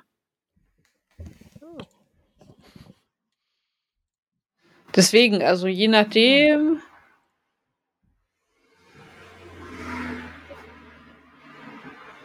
Genau. Wer ist, ist sie auch australische Meisterin? Ich weiß ja. es tatsächlich ja. gar nicht. Dauerabo. So Toni Martin-mäßig. Wahrscheinlich. Aber ich habe ich hab gerade überlegt, ist sie auch australische Meisterin? Dann habe ich überlegt, okay, wer könnte noch australische Meisterin im Zeitfahren sein? Und äh, mir ist auf Anhieb tatsächlich niemand eingefallen. Moment, ich gucke gerade. Ja, Georgie Howe war Zweiter und dann Brody Chapman. Ah, okay, ja. Ja. Und dann im Werter war Ruby Rosman Gannon, der der Sprinter ist. Ja. Aber Martin Reusser ist, glaube ich, der, der, der Standard, der Standard-Pick. Ja. Tatsächlich habe ich gestern auf Twitter hatte jemand so die, die Wettquoten gepostet für die Tour de France Femme. Also, die waren ganz spannend. Also, da ich glaube, also die, die Wettanbieter sind noch nicht so tief im Frauenradsport drin. Also, da fand ich die Quoten ziemlich interessant. Also, da, da gab es zum Beispiel für das, für die Sprintwertung also nicht, dass wir hier irgendwie wetten oder sowas gutheißen oder so weiter, ne, das ist es nicht. Aber für die, für die Sprintwertung waren zum Beispiel sowohl Voss als auch Charlotte Kuhl, ähm, also Charlotte Kuhl hatte, glaube ich, 8 zu 1 oder so und Voss hatte irgendwie 12 zu 1, wo ich dann sage, ja, holla die Waldfee, das ist jetzt aber, das finde ich jetzt aber, ähm, also so sicher sehe ich das Ganze jetzt irgendwie nicht, ne? Das Geld liegt auf der Straße. Im wahrsten Sinne des Wortes. Also der Full Kid Wankers Podcast sagt nicht, dass ihr wetten sollt. Aber doch. nee, nee, aber ähm, ja, ist ganz spannend gewesen, was ich da für Quoten gesehen hat. Das war recht, äh, war, war recht amüsant in der Tat. Genau. So, wir haben jetzt schon anderthalb Stunden fast gepodcastet und ähm, haben ausführlich über dieses Rennen geredet.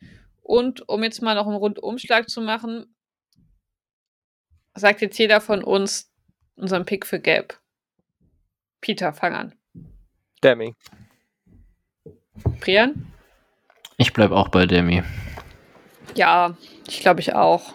Also, das Ding, ich bin ja, ich bin ich bin immer ein großer.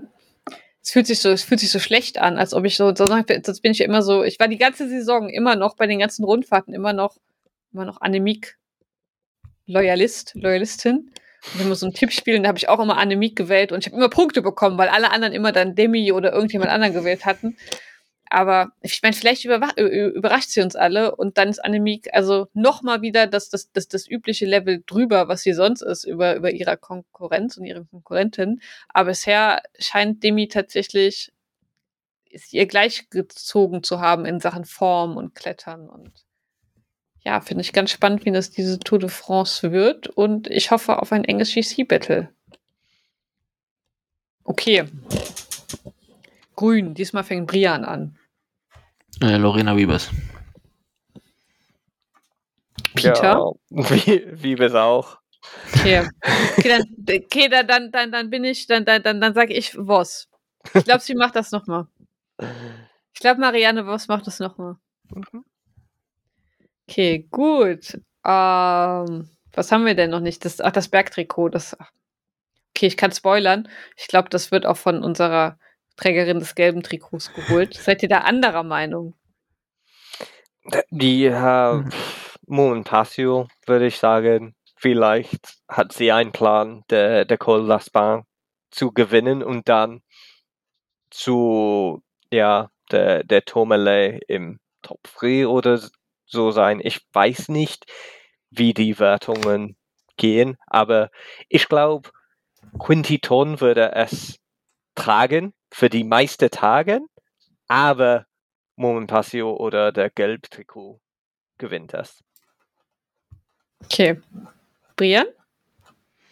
Ja, also durch diese siebte Etappe kann ich mir eigentlich nicht vorstellen, dass das jemand anderes gewinnt als am Ende die Gesamtsiegerin. Und deshalb würde ich einfach auch hier Demi sagen, weil wenn ich davon ausgehe, dass sie die Gesamtwertung gewinnt, dann muss sie auch am Tourmalet gewinnen. Und weil es eben auf dieser Etappe, also das sind ja erste Kategorien HC, ähm, und davor haben wir nur, ich glaube, haben wir überhaupt eine zweite Kategoriewertung davor? Oder sind es alles dritte und vierte? Dritte und vierte, meine ich.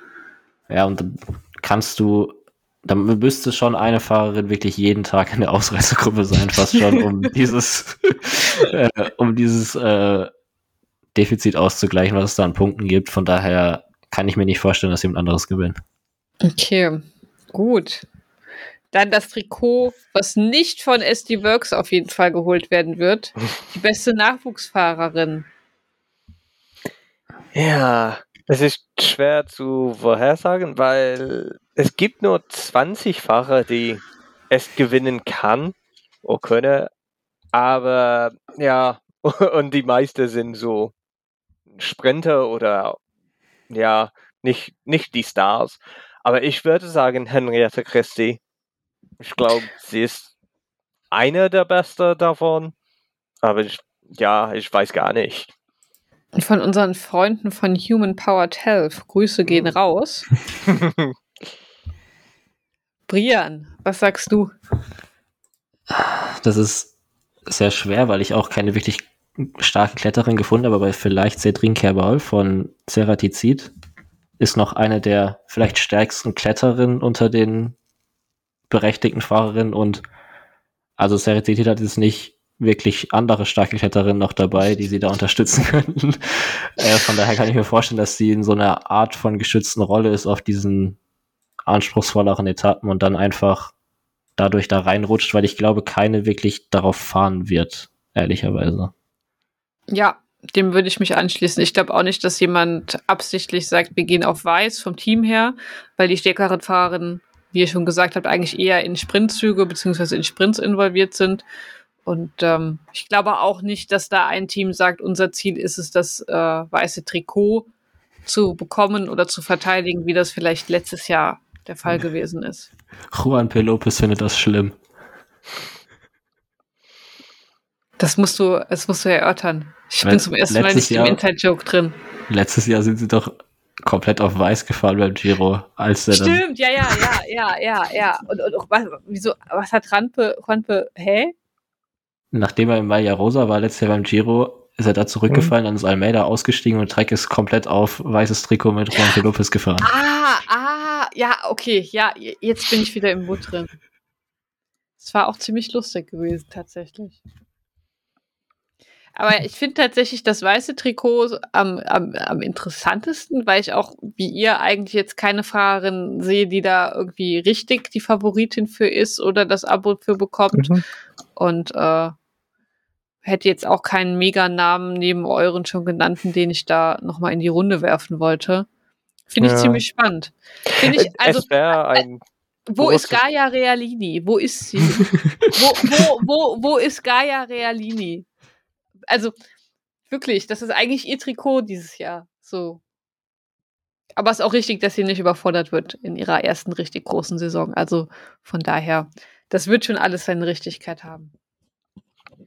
Gut. Gibt's eine Fahrerin, die wir aus irgendwelchen Gründen noch nicht erwähnt haben in den anderthalb Stunden, auf die ihr nochmal eingehen wollt? Vielleicht Erika Magnaldi, wir haben Persico erwähnt als UAE-Kletterin, Leaderin. Und sie hat eben Manali noch an ihrer Seite, die ja, glaube ich, beim Giro besser war am Ende. Also ich glaube, mhm. Manali war fünfte GC und Persico siebte oder so. Ähm, da bin ich mir nicht sicher, für wen die fahren am Ende, weil Persico letztes Jahr vor allem auch bei der Tour schon gezeigt hat, dass sie da sehr weit vorne reinfahren kann. Und vor allem auf diesen hügeligen Etappen dann doch irgendwie die bessere Option ist, weil sie eben einen Sprint hat, der deutlich stärker ist. Aber durch den Turmeli kann ich mir vorstellen, dass Manjali da am Ende vielleicht ein bisschen besser abschneidet und dann die beste UAE-Fahrerin wird. Und dann ist auch sowas wie Top 5 da möglich. Auch wenn ich jetzt nicht sicher davon ausgehe, weil eben beim Giro sie ist Top 5 gefahren, aber da sind eben auch so Fahrerinnen wie Longo Borghini vorher ausgestiegen, die wahrscheinlich vor ihr gelandet wären. Ähm, von der gehe ich eher aus, dass es so fünf bis zehn Regionen werden wird für beide eigentlich bei UAE, aber einfach mal um sie genannt zu haben, weil es eben doch eine Top 10 Kandidatin ist. Okay, andere Frage noch. Was macht das Akea-Team? Keine Ahnung. okay, wenn du es nicht weißt, muss ich mich nicht schlecht fühlen, dass ich es auch nicht weiß. Ja, ich habe fast alle Teams vorbereitet, aber bei Akea habe ich mir diese Namen durchgelesen und dann kannte ich die alle nicht und dann habe ich es gelassen, ehrlicherweise. Ja, ja. Schwierig. Vielleicht schaffen sie mehr als die Männer. Das ist auch nicht so schwierig. Ey, Luca Mozzato war irgendwie dreimal in den Top Ten oder so. Ich kann zum ersten Mal während der Tour de France mit dem Männerteam von Kofidis angeben. Also. Ich habe ja, ich habe ja am Anfang der Saison auf Twitter bei so einem Post gemacht, was wünscht ihr euch für die Saison? Und da konnte man sich so drei Dinge wünschen. Und bisher sind sie alle in Erfüllung gegangen. Ich hatte mir gewünscht, dass Eddie Dunbar eine äh, ne, ne Standout-Season hat, also so, wo er richtig mal ins Rampenlicht tritt. Das hat eigentlich ganz gut funktioniert. Dann habe ich einen anderen Wunsch gehabt. Ein Kofidis Etappensieg bei der Tour, egal ob Frauen oder Männer. Und es gab einfach zwei bei den Männern. Und ich habe gesagt, dass Silvia Persico hoffentlich eine Etappe bei der Tour de France Femme gewinnt. Also, ich hoffe, dass es auch noch in Erfüllung geht. No pressure. aber richtig no pressure. Aber ich habe jetzt hohe Erwartungen an Silvia Persico. Und wenn sie gewinnt, dann, also, ne, man kann mich engagieren. Scheine Scheinbar, scheinbar haben meine Hoffnungen und Wünsche irgendeine Entität erreicht und es hat ganz gut sein. Daran wird es auf jeden Fall gelegen haben. Akea-Management hier, wir brauchen dich. genau, Peter, hast du noch eine Fahrerin oder ein Team oder irgendjemanden, zu dem du noch was sagen willst? Eigentlich nicht, aber ich hoffe, dass für, für Live Racing Tech Find, dass Mavi Garcia hat ein besserer Tour de France äh, als letztes Jahr mit der ja. ihre eigene Teamauto rübergefahren ist. Es gibt keinen Gravel dieses ist. Jahr. ja. ah. Aber ja, ich, ich hoffe kein Unglück äh, für sie. Das ist alles, das, die ich wolle. Ich, ich habe noch einen Wunsch. Audrey Cordon Rago hatte so hm. einen Dreck und Scheiß mit Saft gehabt. Und die ja. fährt jetzt ja für HPH. Und ich hoffe, dass sie eine schöne Tour hat. Ja. Egal wie oder warum oder was. Und ähm, für HPH wäre es natürlich auch cool. Und äh, ja, doch, das wäre, das wäre mein Wunsch. Und ähm, letztes Jahr ist die Tour für sie ja auch nicht so gut gewesen, wobei sie da ja auch äh, in, einer, in einer Hilfsrolle gefahren ist, in einer Supportrolle. Und mhm. dieses Jahr ist sie eigentlich für HPH eigentlich mit zentral am Fahren. Von daher bin ich gespannt, was das geben wird. Gut. Also mir ist kein Hot Take eingefallen bin eh mal schlecht drin. Falls ihr noch einen droppen wollt, dann äh, nur raus damit. Ansonsten würde ich diese Folge nicht unnötig in die Länge ziehen. Das haben wir gar nicht nötig, weil unsere Folgen sind eh immer schon ziemlich lang. Und damit sage ich vielen Dank fürs Zuhören der 70. Folge der Full Kid Wankers. Ich weiß nicht mehr, ob ich es am Anfang gesagt habe. Deswegen sage ich es jetzt nochmal. 70 Folgen. Finde ich ehrlich gesagt ziemlich verrückt. Vielen Dank fürs Zuhören. Ich hoffe, ihr hattet genauso viel Spaß wie wir hatten. Ich spreche jetzt mal im Plural. Ich hatte Spaß. Ich hoffe, die anderen hatten auch Spaß. Mhm. Und vielen Dank, Brian. Tschüss. Und vielen Dank, Peter. Ciao. Tschüss.